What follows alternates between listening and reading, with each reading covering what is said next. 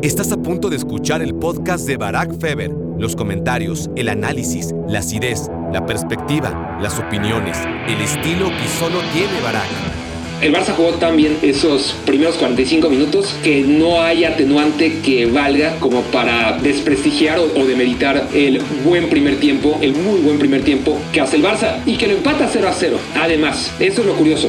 El asunto de que Simeone esté tratando a capa y espada de mantener el Atlético de Madrid que ya no es, seguir viendo a su equipo en los ojos de quien ve al Atlético de Madrid de hace 10 años, pues te habla de, un tipo que dentro de su pragmatismo está siendo un romántico, porque está claro que eso ya no es el Atlético de Madrid. El Atlético de Madrid ha dejado hace mucho de ser una roca defensiva.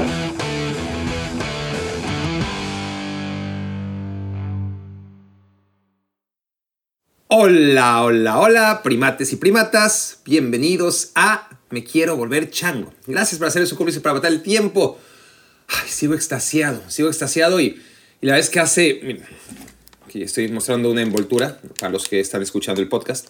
Me acabo de jamar un helado de chocolate buenísimo, buenísimo. Entonces sigo aquí con, con el sabor, ¿saben? No? Y el tema, por lo que lo saco a colación, es porque en el último bocado, ven que ahora estos helados, pues en la parte del barquillo, en la parte de abajo, están cubiertos de chocolate, ¿no? Chocolate macizo. es la mejor parte, no sé si están de acuerdo conmigo. Deben estar de acuerdo conmigo, más les vale estar de acuerdo conmigo. Y al momento en que me saboreaba ese último bocado, antes de darle record a este podcast, a este sistema tan sofisticado que tengo para grabar, me quiero volver chango, justo antes doy ese bocado y y, vean lo que está pasando. Empiezo, ya, ya es, no sé si es psicológico o es verdad, porque me acordé que ayer o antier, hace bien poquito, en un video de la nada, estaban hablando de cómo dar charlas, ¿no? En inglés, en este caso. Pero en general estaba dando tips y decía, no coman chocolate, no coman chocolate antes, tomen o coman algo, una fruta o algo que, les ayude, pues, a estar despiertos y, y joviales y listos para dar la charla. No chocolate porque no sé qué argumento utilizó, no sé si sea choro o mito, pero que el chocolate te duerme de alguna manera la lengua, que, en fin, ella dijo, más o menos explicó por qué. Yo me quedé solamente con el qué, no con el por qué, como suele ocurrir. Pero claro, me acordé justo cuando estaba dando ese último bocado. Y, y bueno, si se me traba la lengua aún más de lo que acostumbro, pues ya saben por qué. Reflexiones del día. Estamos de viernes en la noche a sábado en la mañana en esta transición. Ustedes lo están escuchando, si me hacen el favor de escucharlo o de verlo, el sábado seguramente. Y habrá muchos partidos que jugarse, pero no tan trascendentales como los que vimos probablemente entre semana. Hay partidos que me llaman la atención, que habrá que estar pendientes de ellos. Eh, por ejemplo, me gusta el partido entre, lo estoy buscando, pero entre el Napoli y la Roma, ¿no? Y, el Real Madrid contra la Sociedad un poquito menos. No, no hay tanto, no hay tanto, pero hubo mucho a mitad de semana. Entonces, vamos con lo que dejé en el podcast anterior, que fue el previo del Real Madrid contra el Atlético de Madrid. Un partido que pintaba a ganar o morir, sobre todo para el Atlético de Madrid. Para el Madrid era muy importante, para el Atlético de Madrid, por todo lo que argumenté en el capítulo anterior, era todavía más importante. Y no pareció, no pareció que fuera así. Está ya metido el Atlético de Madrid en una espiral de indolencia que llama mucho la atención. El primer tiempo muy bien, el primer tiempo muy bien. Eh, yo estaba extasiado, un poquito escéptico, pero de todas formas casi tan extasiado como hace dos minutos que me acabé mi helado de chocolate, con el juego que hizo el Atlético de Madrid en contra del Valladolid. Varias veces, muchísimas veces, más allá de las adecuadas, los comparé con los Harlem Globetrotters, ¿no? El asunto es que el Atlético de Madrid jugó bien el primer tiempo contra el Real Madrid. Lo vio a los ojos, se paró en el Santiago Bernabéu y no especuló. Jugó con intensidad, con precisión, con tanta precisión como te permite un partido de tanta intensidad y con tanto en juego y ante tu rival en su campo. Todo esto me parece que fue muy destacado en los primeros 45 minutos y que jugando así, durante el resto del partido, pues a lo mejor perdía el Atlético de Madrid. A lo mejor sí y a lo mejor no. El tema es que si perdía, porque de todas formas iba a perder, o sea, eh, jugando a lo, que acabó jugando, estaba condenado a perder y perdió. Y de la forma en la que puede jugar, en la forma que le conviene jugar a este equipo por, por los jugadores que tiene en este momento, pues lo peor que le podía pasar era también perder. Pero perder pues, con la conciencia tranquila, ¿no? Sin, sin el haber dejado una puerta abierta de hubiera intentado esto otro. Y en el segundo tiempo, el, el Atlético de Madrid, pues dejó de existir, no quiso existir. Y si hubiera querido, el Real Madrid probablemente tampoco lo hubiera dejado, porque también hay un rival, un rival que como siempre, o como la gran mayoría de las veces, en el primer tiempo fue muy flojito y en el segundo tiempo creció.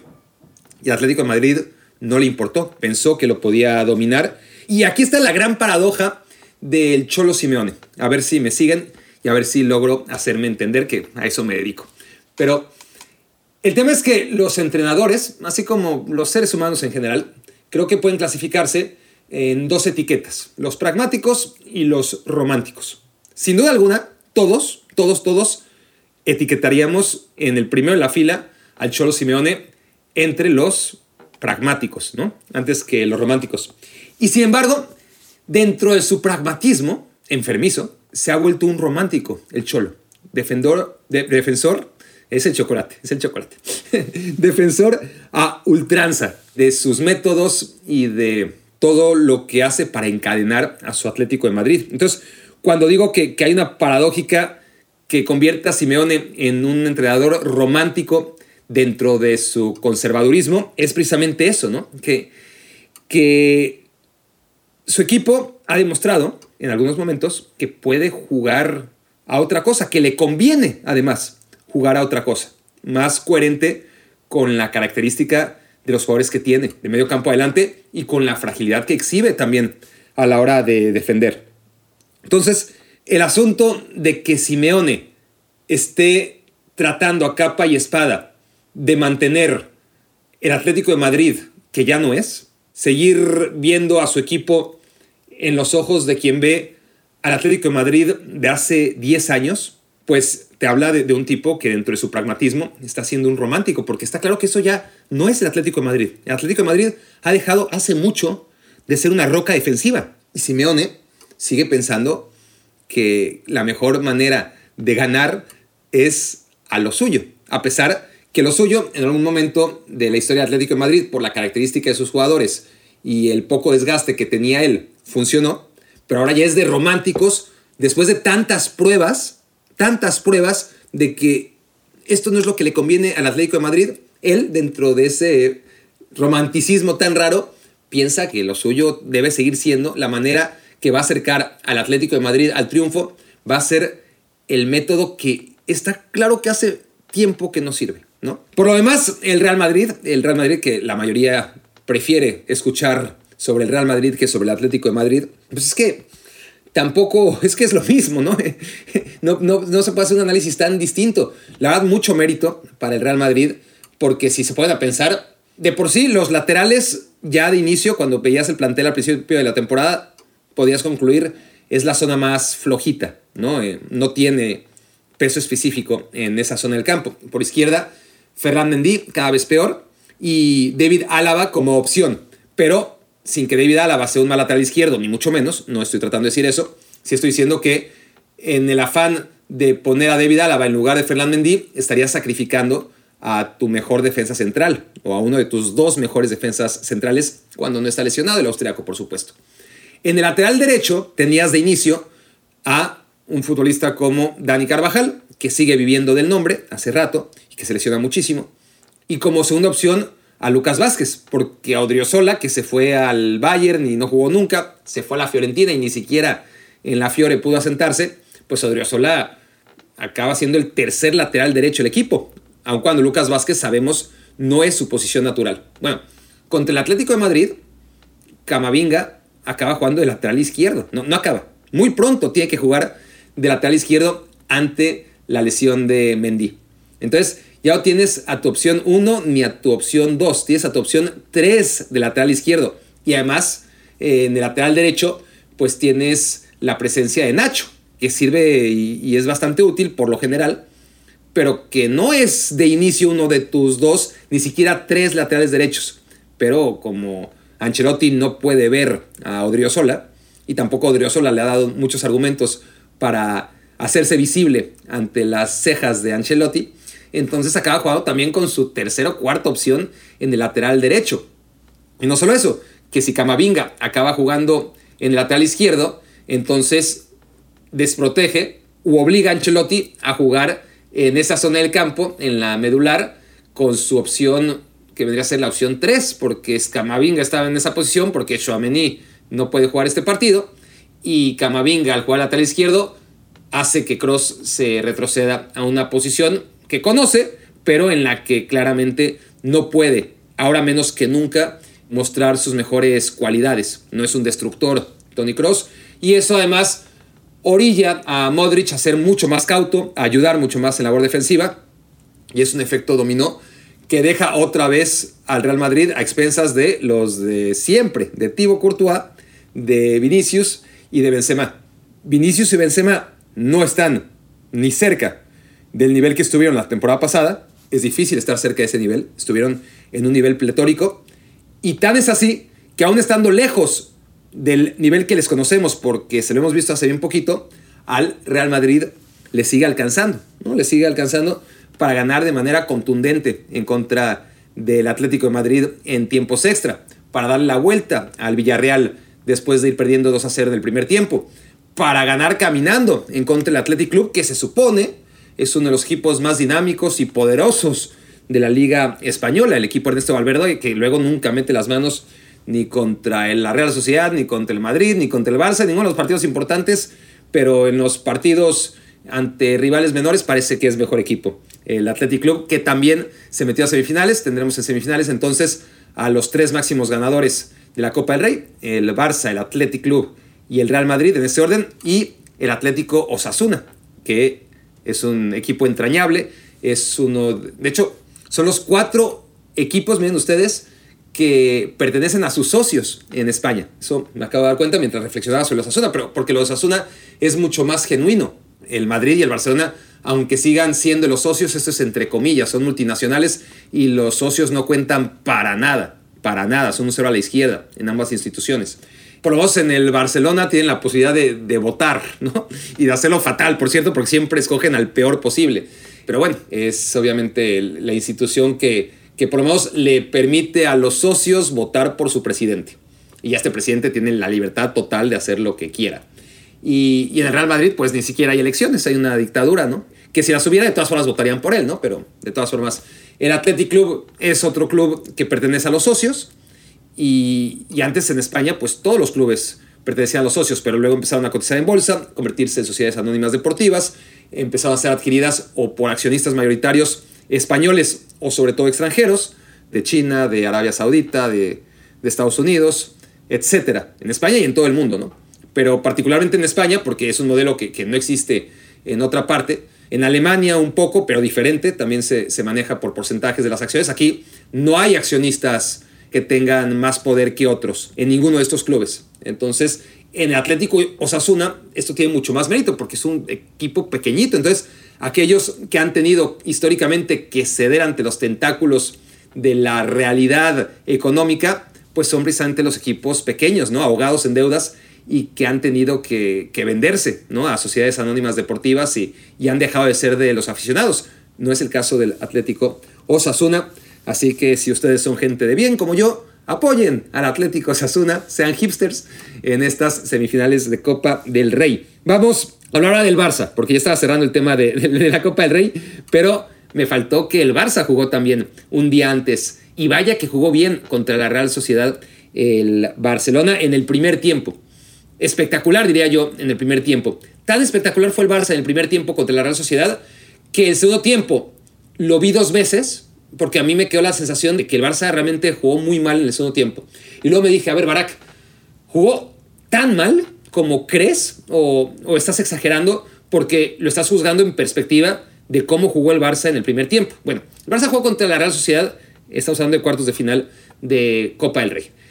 Lo hizo de una manera sensacional. Jugó como cualquier aficionado al Barcelona quisiera ver jugar a su equipo mucho más a menudo. Imposible siempre, pero mucho más a menudo. Y sí, era el Camp Nou, sí, era la Real Sociedad, sí, era Copa del Rey, sí, la Real Sociedad de por sí no tiene las capacidades económicas y, las palancas y las trampas a las que puede recurrir el Barcelona para aún en medio de una crisis económica terrible que, que, habría acabado con cualquier club, como la Real Sociedad, por ejemplo, pues no tiene esos recursos, ¿no? Para aún eh, hundidos en una terrible crisis económica poder disponer de, de recursos prácticamente ilimitados.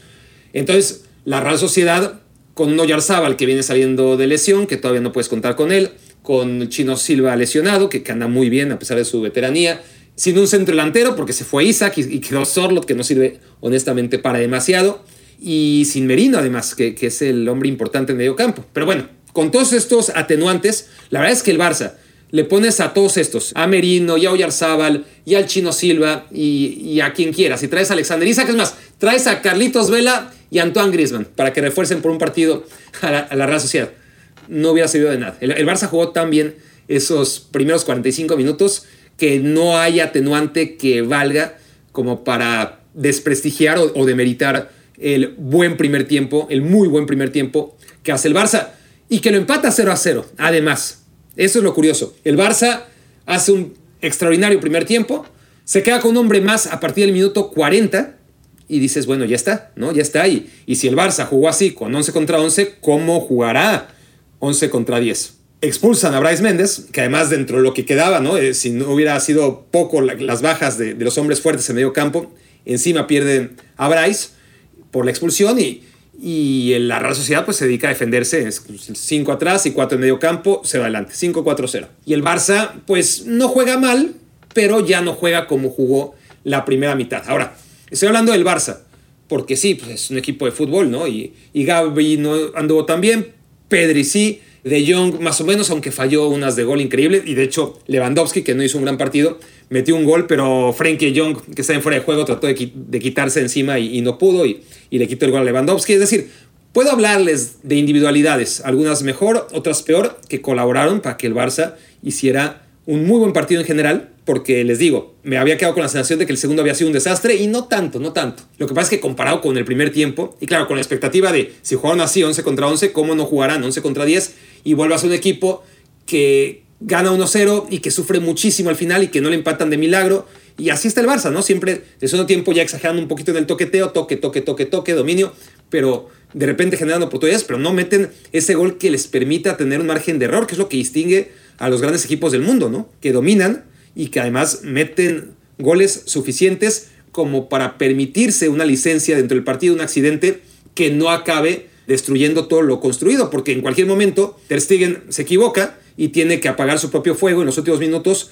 para que la Real Sociedad no, no empate. Y luego en el último minuto otra vez tiene una oportunidad la Real Sociedad. Y, y Sorlot tuvo una solito también en, el segundo tiempo. Fueron jugadas puntuales que, que, hacen creer a primera vista o que me hicieron creer que, que, que, el Barcelona hizo un segundo tiempo muy malo. No, no fue tan bueno como el primer tiempo, pero fue en realidad un buen partido del Barça. Ahora, he hablado mucho del Barça Real Sociedad y me he guardado a propósito un nombre propio. Vean el partido, de verdad. Vean el partido, encuentren este fin de semana un tiempo para hacerlo, si no lo hicieron. No hay tantas cosas tan, desde mi punto de vista, tan emocionantes que ver. Y vean el partido que hace Dembélé. Dembélé sí, ¿eh? del minuto uno al ochenta y tantos que lo sacan de la cancha. ¿Qué partido hace Dembélé? ¿No? Se convirtió en Usman Dembélé Pelé, de verdad, de verdad, no estoy exagerando. Saben que tiende la exageración y, aquí no estoy exagerando. Una gama de recursos para ganar por velocidad, quebrar al rival en el momento justo, con el sello de la casa, en el tiempo adecuado, los pases que metió filtrados hacia adentro, hacia afuera, con la derecha, con la izquierda, disparos de media distancia, balones, ya saben, ¿no? Curviaditos, con toda la ventaja para el receptor. Un juegazo, un juegazo de, de Usman. Es increíble, es increíble cómo este futbolista, a ver, normalmente nos hemos acostumbrado a que es capaz de lo mejor o de lo peor, es de cero o, de nueve. ¿no? ¿no? puede tener un partido ni de cinco, ni de seis, ni de siete, ni de ocho. Generalmente es o excelente, o casi excelente, o fatal, desastroso. Es que aquí fue de 10, fue de 10 la actuación de Usman Dembélé. La verdad es que si, me hubieran dicho que, que era Edson Arantes, mm, me lo hubiera creído me lo hubiera creído. Si me dijeran, ¿sabes qué? Es que la verdad es que Edson, ¿no? Este, que andaba ahí su espíritu buscando de quién apoderarse, se apoderó de Usman Dembélé. Fue magnífico. Pero eso es un problema para el Barça. Es un problema para el Barça porque lo que realmente le hace distinto es el futbolista francés. Y cuando dependes de un jugador tan inconsistente, que puede hacer partidos tan, tan malos, que suele tomar tan malas decisiones, entonces va a estar a expensas de, del caos siempre. Porque la verdad es que tiene buenos jugadores y, y, lo que aporta Gaby es indiscutible y lo de Pedri y ni hablar de los goles de Lewandowski. Pero el diferencial, como en su momento Messi, obviamente solamente estoy poniéndolo en contexto, ¿no? Es decir, Messi llegó a jugar en el mejor Barça de la historia, con los mejores compañeros que podría soñar cualquier otro jugador, en Barcelonas muy difíciles, con compañeros que, que no le venían nada bien a su juego, pero Messi siempre en el mejor Barça y en el peor Barça siempre fue el tipo que era diferente, el tipo que, que realmente, aunque el Barça estuviera fatal, con Messi iba a sacar los partidos adelante. Y con Dembélé, siempre y cuando esté en esta versión, que no es muy habitual, también puede hacer eso. También el Barça puede llegar a jugar malos partidos y depender de él. Pero a la vez, a la vez, el tema con Usman es que cuando el Barça juega bien, es porque Usman juega bien. Ahora que lo digo en voz alta, tampoco es como con Messi, que, que si el Barça estaba perdido, Messi de alguna manera, no siempre, pero en muchas ocasiones, pues encontraba la, la fórmula, ¿no? De, meter su gol, ese pase que nadie veía venir y, y, el Barcelona sacaba la victoria.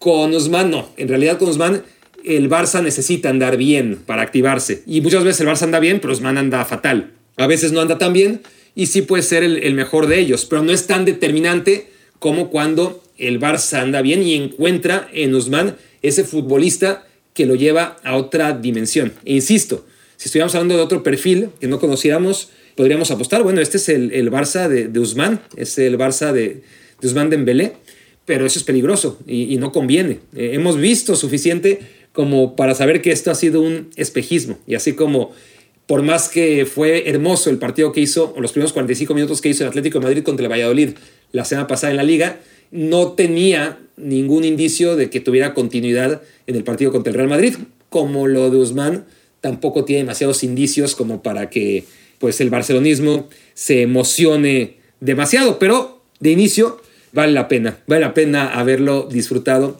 en ese partido contra la Real Sociedad, porque la verdad es que cada decisión que tomó, cada recurso que empleó en la cancha fue destacadísimo.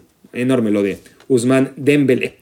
Y ya les hablaré, porque me quedé pensando, ya, ya les hablaré de, de, una reflexión sobre los futbolistas y los ídolos, pero ahora no me quiero alargar, ya verán por qué además. Así que bueno, en algún momento llegará ese, ese tema de, de cómo la afición espera de los ídolos demasiado y los ídolos tienen demasiada razón como para ser como son. Pero ¿para qué les adelanto este? Ya en una nueva edición de Me Quiero Volver Chango, con más calma y sobre todo con menos cosas que platicar, podré ir desarrollando este tema. La reflexión número 3, nuevo capítulo de la selección nacional. El Tuca Ferretti levanta la mano. Mi opinión sobre el Tuca Ferretti, quienes no estén interesados en fútbol mexicano, pueden adelantarle 10 minutos. Eh, espero que sean menos. Eh, pero Tuca Ferretti dice, ahora sí, muy a destiempo, muy, muy a destiempo.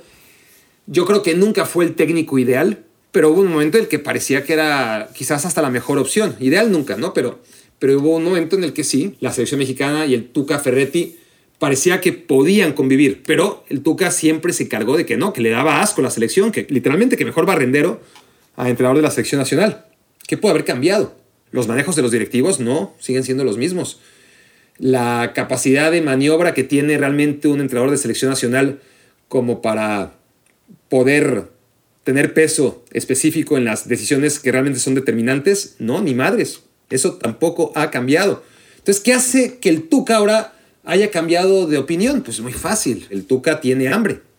El Tuca tiene hambre y, y, no porque le falte comida en su refrigerador y se lo haya gastado todo, ¿no? Ha, ganado durante muchos años, ha ganado muy bien, tiene coches increíbles y lo que tiene es hambre de trabajar. Y comprendo, ¿no? Este, su esposa, imagínate tener al Tuca, imagínate tener al Tuca 24 por 7 en la casa, cuando además es un tipo que ha estado acostumbrado siempre a trabajar. Es un workaholic de primera. Desde que empezó hace 30 años no ha parado, no ha parado. Siempre dirigiendo, siempre dirigiendo.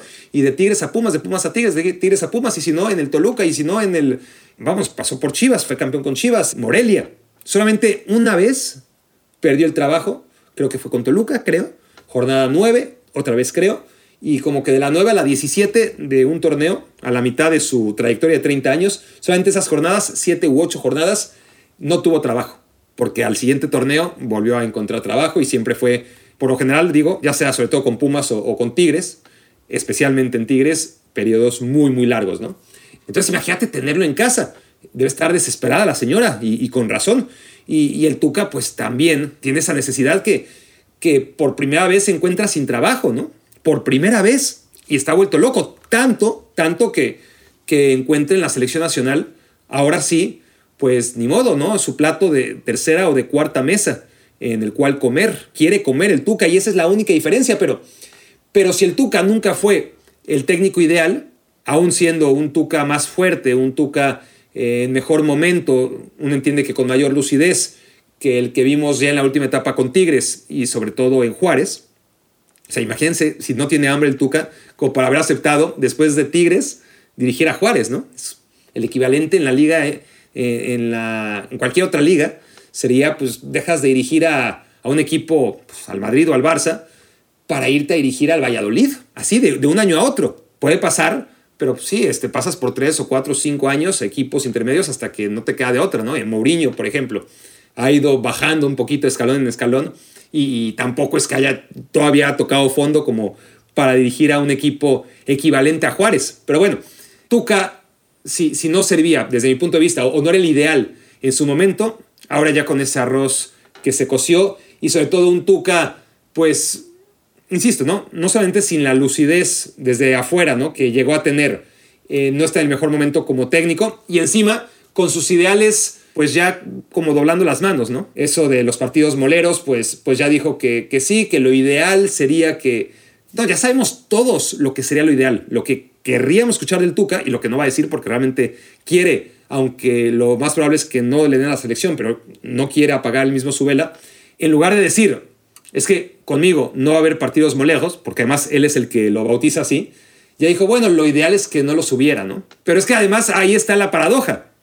Porque si en un momento de la historia la selección mexicana, pues para replicar lo que se va a encontrar en la Copa del Mundo, no requiere necesariamente ir a jugar a Paraguay, al Estadio Defensores del Chaco, en vez de hacerlo en Estados Unidos o en territorio mexicano, no requiere ir a una gira europea para acondicionar y, y empezar a enfrentar algo similar a lo que va a ser en la Copa del Mundo. Si en un mundial eso está por demás, pues a todas luces es en este mundial, ¿no? en este mundial lo vas a jugar en casa. Calculo yo que, que van a jugar los partidos de la fase de grupos en casa, ¿no? Porque si hay 10 partidos para México en el mundial, supongo, es obvio que, que los partidos de México en la fase de grupos serán en casa y también seguramente los partidos del primer y segundo lugar del grupo de México en, octavos de final o 16 de final porque todavía ni siquiera definen cómo va a ser el, el torneo. Parece que ya renunciaron a la barra basada de hacerlo con grupos de tres y que lo harán con grupos de cuatro y por lo tanto,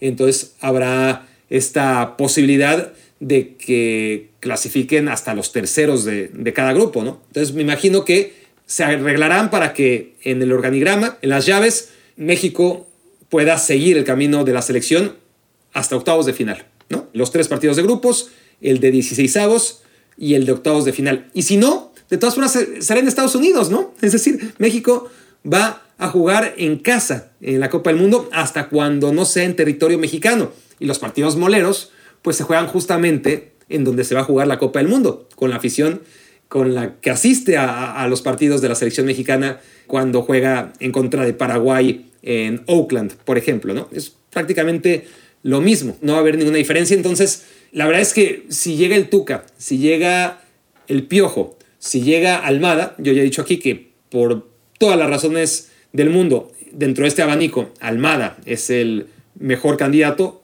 de hecho el único. Al final, la verdad, México va a llegar a octavos de final. ¿De qué se trata? ¿De, llegar a octavos o a cuartos? No sé, cuartos pues, pues ya veremos, pero octavos, entendiendo que se juega en México, entendiendo que el nivel de los rivales de México en la fase de grupos y en el primer cruce, pues va a ser inferior, porque estamos hablando de una Copa del Mundo de 48 invitados y por lo tanto necesariamente el nivel de los rivales se va a desteñir, va a ser menos potente en la fase de grupos y en el primer cruce. den por descontado que México va a avanzar. Con el Piojo, con Almada, con Bielsa, con el que sea. El tema es si México va a jugar bien al fútbol, si México va a encontrar un sistema que sea coherente con la capacidad del futbolista mexicano y, de cómo puede plantear un partido, sobre todo en estos momentos donde no hay futbolistas diferenciales. Puedes hacer un buen equipo. Creo que Almada por eso tiene las credenciales, porque puede hacer un buen equipo. No va a tener un gran centro delantero, como no, no es decir, no va a tener al Furch del Santos, no va a tener al Ibáñez del, del Pachuca, no sé quién va a meter los goles en la selección mexicana de Almada, dando por sentado que, tendría que ser él.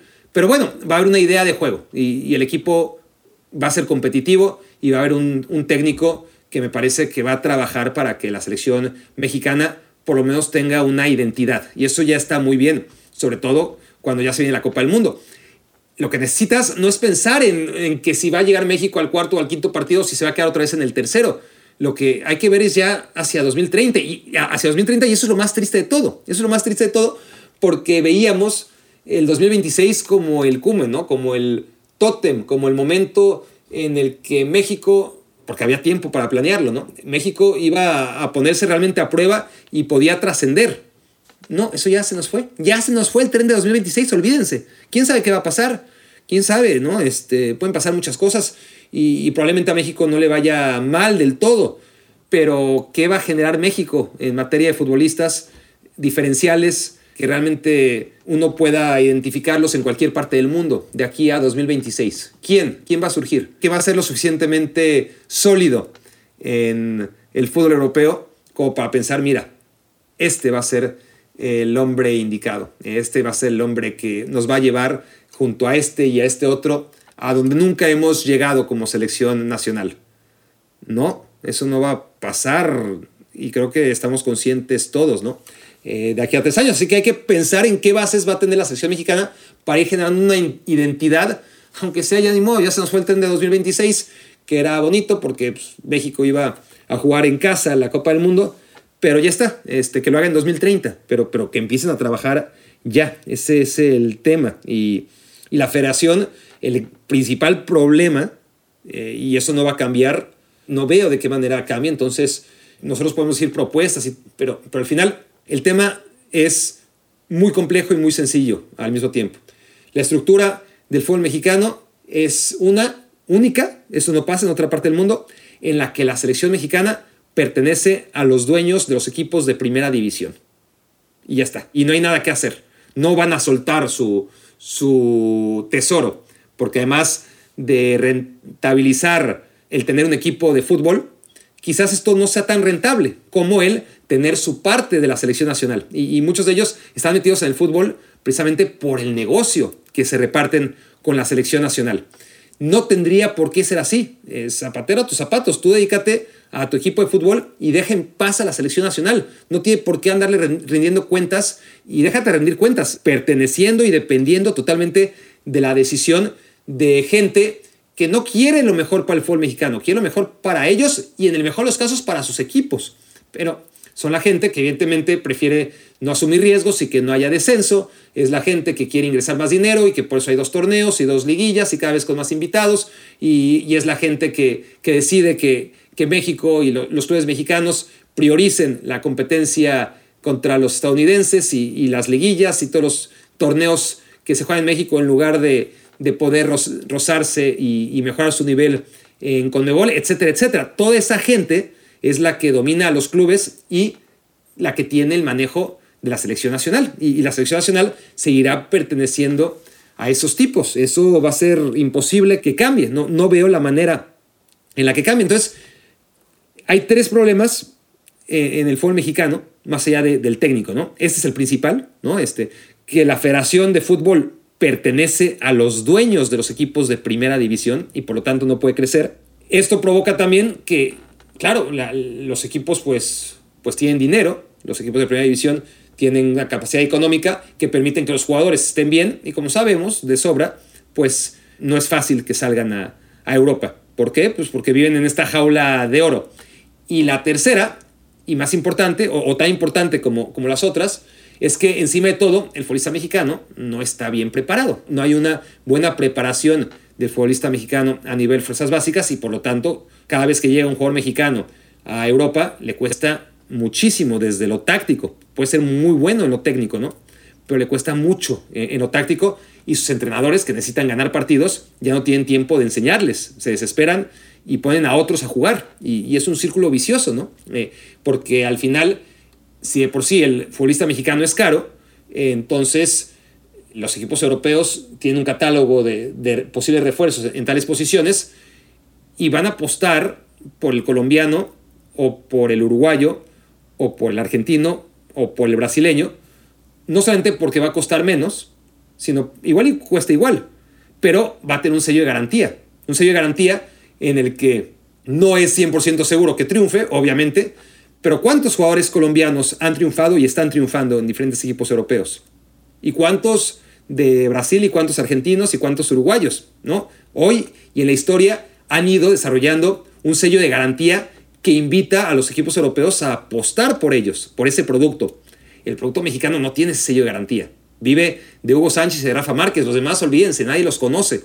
Este, háblenme de Guardado y de... Sí, son historias de mucho mérito, ¿no? Quedarse para tanto tiempo, pero, pero no son historias de gran éxito. Es decir, honestamente, dentro de los grandes futbolistas de, Europa, nadie incluiría a Andrés Guardado, más allá de los méritos que tiene eh, después de tantos años manteniéndose en ese nivel. Y, necesitamos a muchos eh, como Andrés, ¿eh? no crean que mi intención es demeritar lo que hace Andrés, simplemente que futbolistas que cualquier aficionado que, no sea demasiado, obviamente un, aficionado que, esté muy, muy metido en el fútbol, pues te va a conocer a 7, 8, 9 jugadores del Betis, pero cualquier aficionado o incluso futbolista de, de Europa, pues lo normal es que les preguntes por futbolistas mexicanos y, les cuesta mucho, ¿no? Y, tienen que irse a Rafa Márquez y los más veteranos a Hugo Sánchez y, alguno que de niño vio por televisión el Mundial de Francia todavía intentará decir Cuauhtémoc o Luis Hernández.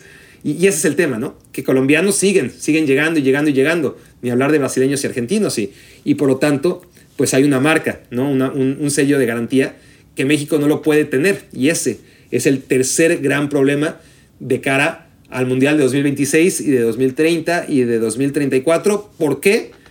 Porque la única manera de cambiar esto es no trayendo a un nuevo entrenador, no debatiendo quién es el mejor entre el Piojo y, el Tuca Ferretti.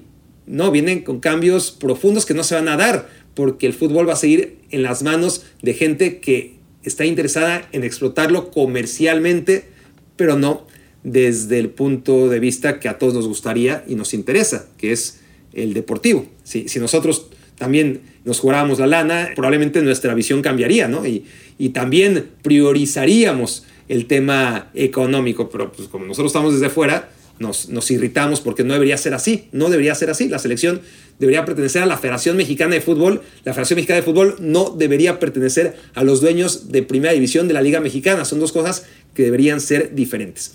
Reflexión número cuatro, aquí estoy por hacer una pausa mágica, me voy a ir a ver el Arsenal contra el Manchester City que no lo he visto. Y llego mientras edita el bueno de Pablo. Lo que llevamos, vamos a, ir a ver el partido de la FA Cup. Me pareció divertido hablar primero rápidamente de, lo que espero ver de este partido y mientras Pablo edita las tres reflexiones anteriores, yo irme a ver el encuentro y regresar y rápidamente darles mis conclusiones. Pero estoy con muchas ganas de verlo. Son dos equipos junto al Napoli que son los que mejor juegan. Tengo muy poca duda acerca de ello. Y hay mucho juego. Ya hace las alineaciones. El City sacó una mejor alineación porque tiene más profundidad, además, que el Arsenal. El Arsenal repite su once siempre, siempre. Y Arteta, sorprendentemente, decidió darle descanso a varios de sus futbolistas. No sé, no sé si es buena idea. El partido ya se jugó, ¿eh? Obviamente cuando ustedes lo escucharon e incluso cuando yo estoy hablando, simplemente que lo tengo grabado y, y gracias a que soy un ermitaño, no sé cuánto quedaron. Pero sí me llama la atención que el City sale con equipo que podría pasar, si no fuera por el portero, perfectamente con un equipo titular, y el Arsenal no. El Arsenal descansó a, futbolistas de jerarquía o que andan muy bien, como Sinchenko, como Martinelli, principalmente. Vamos a ver, vamos a ver. La FA Cup es un torneo muy importante en Inglaterra, por su antigüedad, por su tradición, pero sobre todo para el Arsenal, el Manchester City ni, duda cabe, ¿no? Eh, el Manchester City es con Guardiola un equipo que quiere ganarlo todo. Y la Carabao, mientras el Liverpool es el primero en tirarla, al Arsenal no le interesa demasiado, el Tottenham quiere pero no puede, ¿no? E, e, etcétera, etcétera. El Manchester United pues también lo intenta, pero el City nunca la tira. Y este año perdió en contra del Southampton y está caliente el Pep. Pep Guardiola no le gustó perder contra el Southampton porque quiere ganarlo todo y, puso contra el Arsenal una alineación que va a conquistar el, el Emirates. Y para el Arsenal es una competición que le ha permitido si quieren, hasta autoengañarse y sentirse grande estos últimos años, porque el Arsenal que ha dejado de jugar Champions League, el Arsenal que ha dejado de competir en la Premier League, ha sido ganando FA Cups. Y por lo tanto, en su mundo, como máximo ganador de, este torneo de tanta tradición, eso ha permitido que siga siendo un equipo grande. Para los ojos de, los extranjeros que, que no vivimos el fútbol inglés desde dentro día a día, nos cuesta trabajo entenderlo. Desde Inglaterra yo creo que no tanto. Yo creo que siguen respetando al Arsenal porque ha seguido ganando FA Cups eh, dentro de lo poquito que todavía respetaban al Arsenal antes de esta temporada en la que se ganó el respeto de absolutamente todos. Pero sobre todo, puertas adentro, puertas adentro del Arsenal es el chocolate. Puertas adentro del Arsenal, esto ha sido la FA Cup, la excusa que les ha permitido autoengañarse y, y tener amor propio, ¿no? Y, y sentirse todavía grandes cuando las evidencias en la Premier League han dicho lo contrario. Pero bueno, me voy a ver este partido del que tengo tantas ganas de hablar y nos vemos pues ya en dos segundos. Muy bueno una semana, adiós. Ya estoy aquí, vengo del futuro, pero no del futuro futuro, sino de un futuro a medias. He visto el primer tiempo y tengo ganas de hablar de mis sensaciones después de los primeros 45 minutos porque muchas veces, o, o casi siempre, nuestra tendencia es analizar ya con la última foto del partido, ¿no? Y ya condicionamos el análisis a cómo acaba el partido, que es lo normal. Lo que importa es cómo acaban los partidos y no cómo empiezan. Pero eh, al final hay una historia que contar y, me parece oportuno aprovechar este ejercicio para hacer un experimento de, análisis de los primeros 45 minutos. Me fui de aquí obviando, porque claro, recordaba haber visto las alineaciones muchas horas antes y, y me quedé por alguna razón que no jugaban ni Sinchenko ni, ni Martinelli. Son los menos importantes. ¿no? no jugaban ni Saliba en la defensa y sobre todo Odegaard en el medio campo de, del Arsenal. Entonces eran bastantes bajas respecto al equipo titular del Arsenal, mientras que el Manchester City sale con un once de gala, en el que si no están jugadores como Bernardo Silva o como Foden, bueno, en este caso lesionado, pero de todas formas que, que no ha venido siendo titular después de la Copa del Mundo, o como Rubén Díaz, etcétera, pues es porque ahora mismo Kyle Walker, otro de ellos, es porque ahora mismo para Pep Guardiola no son titulares. Yo creo que si el City hubiese jugado la final de la Champions League en lugar del partido de cuarta ronda de FA Cup, habría salido con el mismo equipo, salvo con el portero, ¿no? Habría jugado Ederson en lugar de Ortega, pero por lo demás, yo creo que los 10 jugadores de campo son los 10 favoritos de Guardiola. Ahora, en cuanto arrancó el partido, todo me hizo sentido. Digo, qué inteligente es Arteta, ¿no? Porque claro, eh, la, primera reacción es, uff, el Arsenal sale con medio equipo suplente, ¿no? Y además es un equipo que, que a diferencia del City, no está acostumbrado a darle mucho rodaje a sus jugadores menos habituales. Entonces va en plan de víctima. Luego lo vi jugar y, y no, el primer tiempo, a ver, no fue súper divertido, pero dos equipos que se neutralizan dentro de lo ambiciosos que son, agresivos ambos, ¿no? Y el Arsenal fue mejor, el Arsenal fue mejor aún con los suplentes o, con cuatro o cinco suplentes respecto a un City de gala que además jugaba en casa. Y digo que Mikel Arteta fue muy inteligente porque cuando haces esto, pues evidentemente hay mucha razón, sobre todo el Arsenal, un equipo que prácticamente no tiene rotación y que ya encara la segunda mitad del torneo, necesita tener un poquito de descanso. Así sea contra el Manchester City en una FA Cup que para ellos es muy importante. En algún momento tiene que darle descanso a futbolistas como Odegaard que han jugado cada encuentro. Y prácticamente cualquiera de los 11 titulares han jugado cada encuentro, ¿no? Pero le da descanso, ese es el objetivo principal, a, ciertos futbolistas. Activa a aquellos que algún momento van a necesitar, porque pues eso también es obvio, ¿no? aquellos que, que juegan menos tienen que sentirse importantes porque mientras más se juegue, mientras más se acerque el final de esta temporada, pues más propenso va a ser a que caigan lesiones en este Arsenal. Pero en tercer lugar, y eso no lo calculé tanto, pero que tiene toda la lógica del mundo, el Arsenal saca el paraguas. El Arsenal saca el paraguas porque al final de cuentas ellos son los líderes de la Premier League. Ellos son los que tienen el sartén bajo el mango, los que están visitando al Manchester City. ¿Y qué pasa? Si perdió el Arsenal, que no sé si perdió, hasta ahora no tiene pinta de que haya perdido después de 45 minutos, pues si llega a perder, para el Arsenal pues sí va a ser doloroso porque es la FA Cup y, bla, bla, bla, pero al final van a seguir siendo líderes de la Premier League y lo más importante de todo es, no van a sentir, uy, medimos fuerzas contra el Manchester City, no lo habíamos hecho en toda la temporada y resulta que, que aunque seamos los primeros de la Premier League, no somos los mejores todavía, ¿no? Pero si pierdes con suplentes o con un equipo plagado de suplentes, entonces te queda siempre el consuelo de mira, y sobre todo cuando juegas bien, como está jugando sin duda bien el Arsenal en el primer tiempo, ¿no? Pero aún en el caso de que haya perdido, pues te queda el tema de, bueno, no jugué con titulares y, y competí muy bien. Esto no va a repercutir en absoluto en mi trascendencia ni impactar en la liga, porque en la liga voy a jugar con mis titulares habituales a los que descansé contra el City. Y en cambio para el City, perder en contra de los suplentes del Arsenal en casa, ahí sí hay mucho que perder. No hay tanto que ganar para el City, tiene que ser lo normal. Ganar en casa y ante un City que no está con los titulares, cuando tú sí estás con los titulares. Y entonces sí hay algo que ganar, que es importante, por supuesto, pero hay mucho más que perder. Entonces, ya con este movimiento maestro en la alineación, Mikel Arteta va ganando. Y después, tras los primeros 45 minutos muy parejos, las ocasiones de gol más interesantes, más importantes, fueron del Arsenal. Así que bueno, no sé quién ganó, pero enseguida vuelvo y veremos los últimos apuntes de este Manchester City contra Arsenal en la FA Cup. Vuelvo en un parpadeo.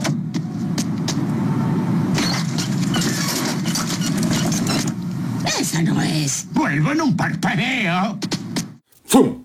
Ya volví. He vuelto, ahora sí, del futuro remoto, el futuro en el que por fin ha acabado el Arsenal contra el Manchester City. ¿Y saben qué? Qué bueno que llegué del futuro no tan remoto a hacer un análisis de medio tiempo porque no hay nada que agregar. Y, si solo hubiera llegado ahorita a hacer un análisis final, lo habría hecho de muy mala gana o no tan entusiasmado como en el primer tiempo porque en el segundo tiempo no pasó nada, no pasó nada. Bueno, cayó el gol, como ya sabrán, ganó el Manchester City en una jugada de un disparo de Julián Álvarez que rebota del poste, que rescata Grealish, se la deja Nathan Ake y el defensa neerlandés de derecha, siendo futbolista zurdo, la coloca, ¿no? No, no dispara, la coloca en la portería para ganar 1-0 para el Manchester City y que después juega el catenacho con balón, ¿no? Que se entienda que, que no se echa atrás para nada. Eh, es muy difícil ver que el City lo haga, fue rarísimo. Eh, contra el Atlético de Madrid lo hizo, ¿no? Pero, pero no, el catenacho con balón es el seguir con la postura de siempre, pero sin penetrar, sin arriesgar la pelota, ¿no? Eh, mantenerla con el único objetivo de que el rival no la tenga y de que pase el tiempo. Eso es lo que hace el Man City, que, que más neutraliza muy bien la salida del Arsenal. El Arsenal no se siente cómodo. El equipo de Mikel Arteta no tuvo esas posibilidades de, de en el mano a mano, ya sea por medio de, de, Martinelli, que ingresó en la segunda mitad, ni de Bukayo Saka, que no estuvo en su día, y, y Odegaard, que es el jugador más importante de los Gunners, ya entra en los minutos finales y, y la verdad es que está totalmente aislado porque el Manchester City hace un partido en el que en este segundo tiempo no deja que el Arsenal ni siquiera le dispare a portería. Nada, no, nada, ni, ni, pisó el área el Arsenal en ningún momento. Así que bueno, al final de cuentas gana el City, no podía perder para ellos, como ya expliqué, era realmente importante no perder. Para el Arsenal, pues le duele, pero ya está, sacó el paraguas de manera muy inteligente Mikel Arteta y, también gana. Sin avanzar a la siguiente ronda, eh, también gana porque fortalece la idea de, este equipo, aun cuando juega sin suplente, sin, cuando juega con una mayoría de suplentes y se podían permitir, ¿no? Porque juegan, como ya dije, fuera y porque, y porque lo hacían sin varios de sus futbolistas más determinantes. Una excusa, o más que excusa, porque la excusa, el pretexto, le, estoy dando yo la, la, la forma, es mi interpretación, ¿no? Pero bueno, una coartada que ya no podrá utilizar en un par de semanas cuando midan fuerzas, pero ahora en la Premier League. Ahí sí, ya hay puntos en juego, ahí sí los dos equipos van a salir con su once gala y no es tanto que va a determinar quién gana la Premier League o no, no, no es una final como tal, hay mucha cuerda para ambos, pero sí va a ser anímicamente para el Arsenal estar intacto, no sentirse inferior porque ya perdieron contra el City, no, perdieron contra el City de visitantes y con suplentes. Cuando pierdan, si es que pierden eventualmente en Premier League contra el City, ahí sí será otra historia, ahí sí serán las dudas, porque esto es muy importante, nunca se habían en esta temporada enfrentado, no, no, no habían podido medir sus niveles el uno con el otro y siguen sin hacerlo, siguen sin hacerlo porque esta lucha ya de inicio fue una lucha dispar desde las alineaciones, desde el momento en que, por ejemplo, eh, Arteta pone a jugar a, Holding, ¿no? Que, es un defensa pues con muchas, muchas limitaciones, a enfrentar a Odegaard. Y no lo hizo mal, no lo hizo mal. Eh, eh, sale ya para el segundo tiempo, es sustituido Holding porque ese duelo mano a mano contra Holland era muy arriesgado y, ya estaba amonestado. Y ya acaba el Arsenal con su defensa titular con Saliba y con, y con Gabriel, ¿no? Pero ese solamente es un ejemplo de, los riesgos que está dispuesto a asumir Mikel Arteta y, que no le salen del todo mal, ¿no? Porque aún jugando con tu peor central, que es Holding, ante Odegaard, Odegaard no te hizo daño. Así que hay muchas cosas positivas que rescatar de este Arsenal que queda con la moral intacta de cara al partido de la Premier League que ya se avecina y eso es lo más importante de todo en la lectura de este partido. Esto fue Me Quiero Ver Chango. Muchas gracias por haberme hecho su cómplice para matar el tiempo. Escuchaste el podcast de Barack Feber. Toda la información de los deportes con un toque de Barack.